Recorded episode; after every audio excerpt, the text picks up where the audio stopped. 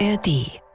Vor einem Jahr hatten wir, glaube ich, echt alle Sorgen vom Winter. Wir wussten nicht, ob unsere Wohnungen kalt bleiben werden. Da war die Angst vor horrenden Nebenkostenabrechnungen. Und in der Industrie war lange unklar, ob man Anlagen eventuell aus Energiemangel zwangsweise abstellen müsste.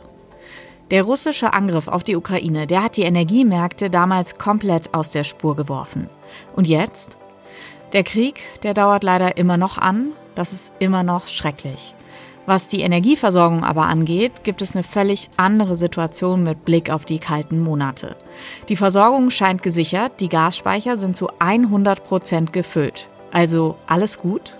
Und damit hi und herzlich willkommen zu 10 Minuten Wirtschaft, heute mit mir, Melanie Böff. Von uns gibt es Montag bis Freitag eine neue Folge für euch in der ARD Audiothek und überall, wo ihr eure Podcasts hört. Lasst uns doch gerne ein Abo da, dann verpasst ihr nichts mehr von uns.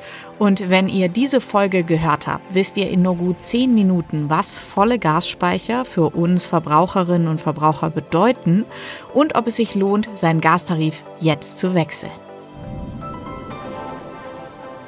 Und genau diese Fragen kläre ich jetzt mit meinem Kollegen aus der NR Info Wirtschaftsredaktion, Nikolas Lieven. Der ist jetzt hier bei mir. Hi, Nikolas. Hi, grüß dich. Also die Gasspeicher sind zu 100 Prozent gefüllt. Was heißt denn das konkret für uns Verbraucherinnen und Verbraucher? Das sind erstmal gute Nachrichten. Also hat sich ja schon irgendwie angebahnt in den ganzen äh, vergangenen Monaten. Die Füllstände waren ja immer höher, als es letztendlich der Gesetzgeber vorgeschrieben hat. Jetzt, 1. November, hieß es eigentlich 95 Prozent. Jetzt sind wir bei 100 oder sogar gut 100. Ja, ist erstmal äh, gut, dass es gelungen ist, einfach diese russischen Gaslieferungen zu ersetzen. Wir kriegen ja Gas in der Zwischenzeit aus den Niederlanden, aus Belgien, vor allen Dingen aber aus Norwegen.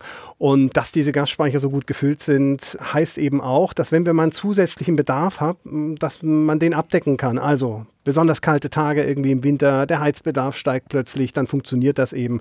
Auch wenn eine Lieferung mal an irgendeiner Stelle stocken sollte, dann sind diese Speicher eben auch einfach ein guter Rückhalt. Und für uns, für die Verbraucherinnen und Verbraucher, für die Haushalte ganz besonders wichtig, ist einfach, dass der Gaspreis dann doch deutlich günstiger ist als noch vor einem Jahr. Das heißt? Also konkret heißt das einfach, dass wenn du heute einen neuen Vertrag abschließt, wenn du die Vergleichsportale mal aufrufst, da landest du so bei 8, 9 Cent pro Kilowattstunde. Vor einem Jahr waren es vielleicht 20 Cent, zum Teil sogar 30 Cent und mehr. Wobei man heute auch ein bisschen darauf achten muss, weil die Spanne, die Angebotsspanne ist sehr, sehr, sehr groß. Also kannst für 8, 9 Cent abschließen, kannst aber auch für 20 oder 25 Cent pro Kilowattstunde äh, abschließen. Insofern wäre es schon ganz gut, wer noch einen alten Vertrag hat, sich den einfach mal anzugucken, dann zu vergleichen und auch gegebenenfalls zu wechseln. Okay, aber jetzt gibt es ja die Gaspreisbremse und die deckelt ja die Kosten.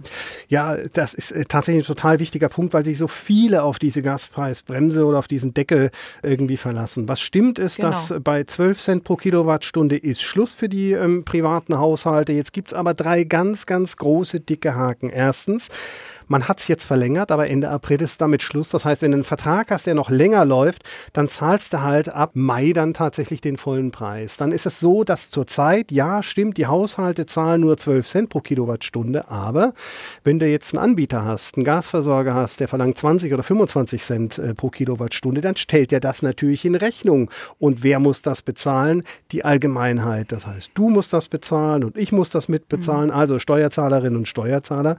Und dann ist es auch noch noch so, dass diese Gaspreisbremse eben nur 80 Prozent des prognostizierten Verbrauchs abfedert. Für 20 Prozent musste halt den vollen Preis bezahlen. Und jetzt machen wir es mal konkret. Normaler Haushalt, durchschnittlicher Haushalt, 20.000 Kilowattstunden ähm, pro Jahr mit dem neuen Vertrag für 9 Cent pro Kilowattstunde bist du halt mit 1800 Euro dabei.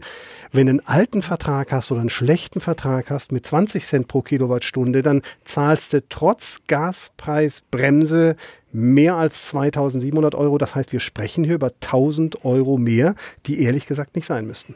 Ja, das ist eine Menge Geld. Das heißt, wechseln ist angesagt, aber kann man das einfach so? Genau, das geht ja über diese Vergleichsportale ehrlich gesagt relativ schnell und relativ einfach. Man fragt sich immer, warum muss ich denn da auch meine Postleitzahl mit eingeben? Also Verbrauch ist klar, Postleitzahl auch, da geht's in der Regel um irgendwelche Grundgebühren. Aber das alles geht relativ schnell. Die große Frage ist immer, komme ich aus meinem Vertrag raus? Und wer beim Grundversorger zum Beispiel ist, da gilt so eine Frist von zwei Wochen, da kommt man eigentlich immer raus. Wer einen anderen Vertrag hat, da muss man wirklich prüfen, weil Verträge werden ja abgeschlossen für ein Jahr oder für zwei Jahre. Dann kommt man halt auch nicht aus diesem Vertrag raus. Das ist übrigens ein Grund, weshalb wir hatten ja vor ein paar Tagen die neuen Inflationsdaten bekommen. Die Energiepreise sind gefallen und trotzdem hieß es dann vom Statistischen Bundesamt, ja, viele Haushalte zahlen trotzdem noch mehr. Das liegt einfach daran, dass die aus ihren Verträgen letztendlich nicht rauskommen.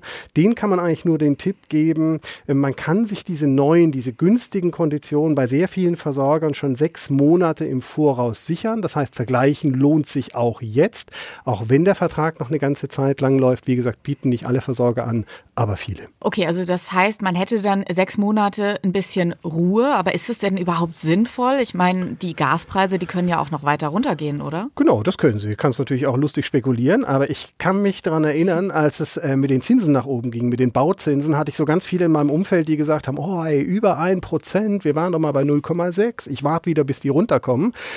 Ha, Pustekuchen, die hm. hätten mal lieber abschließen sollen, haben sie halt nicht getan. Und jetzt liegen wir irgendwie bei 4, irgendwas Prozent äh, auf zehn Jahre. Und wie gesagt, jetzt trauern viele diesen günstigen Zinsen ähm, hinterher. Und beim Gas, wer weiß das schon? Klar können die Preise nochmal nachgeben, aber was wir gesehen haben, ist, dass die Preise angezogen haben. Also im Vergleich von vor einem Jahr ungefähr halbiert. Aber gerade in den letzten Monaten ging es doch wieder deutlich nach oben. Der Winter steht bevor, wollen wir nicht vergessen. Wir wissen nicht, wie der Winter läuft. Und Konflikt im Nahen Osten, das ist immer wieder ein Thema. Das blenden gerade ganz viele aus. Aber wenn der Iran eingreift, wenn irgendwas, ähm, Straße von Hormuz blockiert wird, dann reden wir immer über das Öl. 20 Prozent ähm, des Ölbedarfs wird quasi über die Straße von Hormuz transportiert, aber eben auch ganz, ganz viel Flüssigerdgas, also LNG. Und wenn da irgendwas mhm. passiert, was wir alle nicht hoffen, dann geht's mit den Preisen natürlich rauf. Also am Ende muss jeder selbst entscheiden, ob er da spekuliert oder nicht spekuliert. Ich Klar. würde sagen, und die Experten, Expertinnen sagen auch, also die Luft für einen Preisrückgang ist wesentlich dünner als für einen Preisanstieg. Okay, also vielleicht eher ein bisschen auf Sicherheit setzen, genau. wenn man das möchte persönlich. Würde ich machen. Um nochmal ganz kurz zu unserem Anfang des Gesprächs zurückzukommen. Wir haben ja über die vollen Gasspeicher gesprochen, dass die so eine Art Puffer bilden. Das heißt, das sorgt jetzt schon für eine gewisse Sicherheit, oder wie siehst du das?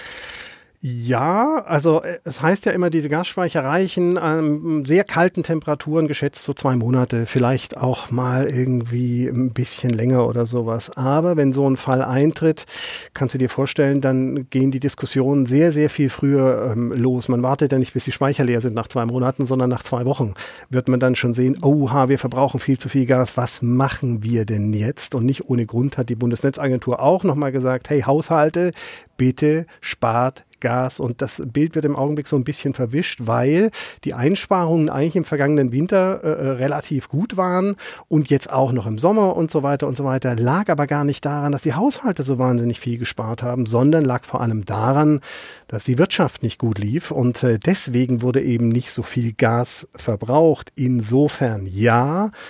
Volle Gasspeicher sind gut, volle Gasspeicher sind auch ein Stück weit ähm, beruhigend, aber das ist halt alles andere als eine Vollkaskoversicherung. Also auch nicht, wenn mehr als 100 Prozent in den Speichern ist, denn wenn man ja genau ist, sind die Speicher zu über 100 Prozent gefüllt. Aber vielleicht klären wir erstmal ganz kurz, Nikolas, wie geht das überhaupt? Mehr als 100 Prozent? Mehr als 100 Prozent ist richtig gut, ne? Das da -mm. denkt man auch, was? Das liegt mm einfach daran, also äh, kennen wir alle irgendwie, wenn du eine Luftmatratze hast, irgendwie draußen oder was weiß ich wo, am See und plötzlich knallt die Sonne drauf oder auch am Meer, plötzlich platzt dieses Biest, äh, weil sich das Gas, weil sich die Luft einfach ausdehnt. Und genauso ist es dann auch bei den Gasspeichern. Wenn es nämlich kalt wird, dann zieht sich das Gas einfach zusammen. Und so kommt es einfach dazu, dass diese 100 Prozent beziehen sich immer auf eine durchschnittliche Temperatur. Wenn es kälter ist, dann zieht sich das Gas zusammen, dann passt ein bisschen mehr rein. Aber die Betonung liegt echt auf ein bisschen mehr. Also 100,03 Prozent. So viel hm. war drin. Also es, es, sind jetzt nicht irgendwie tierische Massen, die uns dann nochmal zwei, drei Monate ausreichen, sondern es ist wirklich mini, mini, minimal. Aber das ist das, was wir alle erleben. Wie gesagt, Luftmatratze oder nimm einen Luftballon, ähm, geh raus ins Kalte, dann zieht er sich auch zusammen. So ist das hier auch. Also relativ gering. Gut, die Bilder von der Luftmatratze und dem sonnigen Wetter, die liegen schon irgendwie weit in der Vergangenheit. Kommen wieder. Irgendwann, irgendwann kommen sie wieder. Jetzt wird es erstmal kalt, aber unsere Gasspeicher sind gut gefüllt und das bringt uns ein gewisses Maß an Sicherheit für den Winter. Nikolas Lieven aus der NR Info Wirtschaftsredaktion. Vielen Dank, Nikolas, dass du heute hier warst. Sehr gerne. Also nochmal zusammengefasst, unsere Gasspeicher sind voll, wenn man es genau nimmt, sogar zu über 100 Prozent gefüllt. Das gibt uns ein gewisses Maß an Sicherheit für den Winter, auch wenn es mal etwas kälter werden sollte. Aber, wie uns Nikolas ja gerade auch erklärt hat, all das ist keine Vollkaskoversicherung. Und das war 10 Minuten Wirtschaft für heute. Wenn ihr keine Folge mehr verpassen wollt, abonniert doch gerne diesen Kanal. Vielen Dank fürs Zuhören. Ich wünsche euch einen schönen Tag, sage Tschüss und bis bald.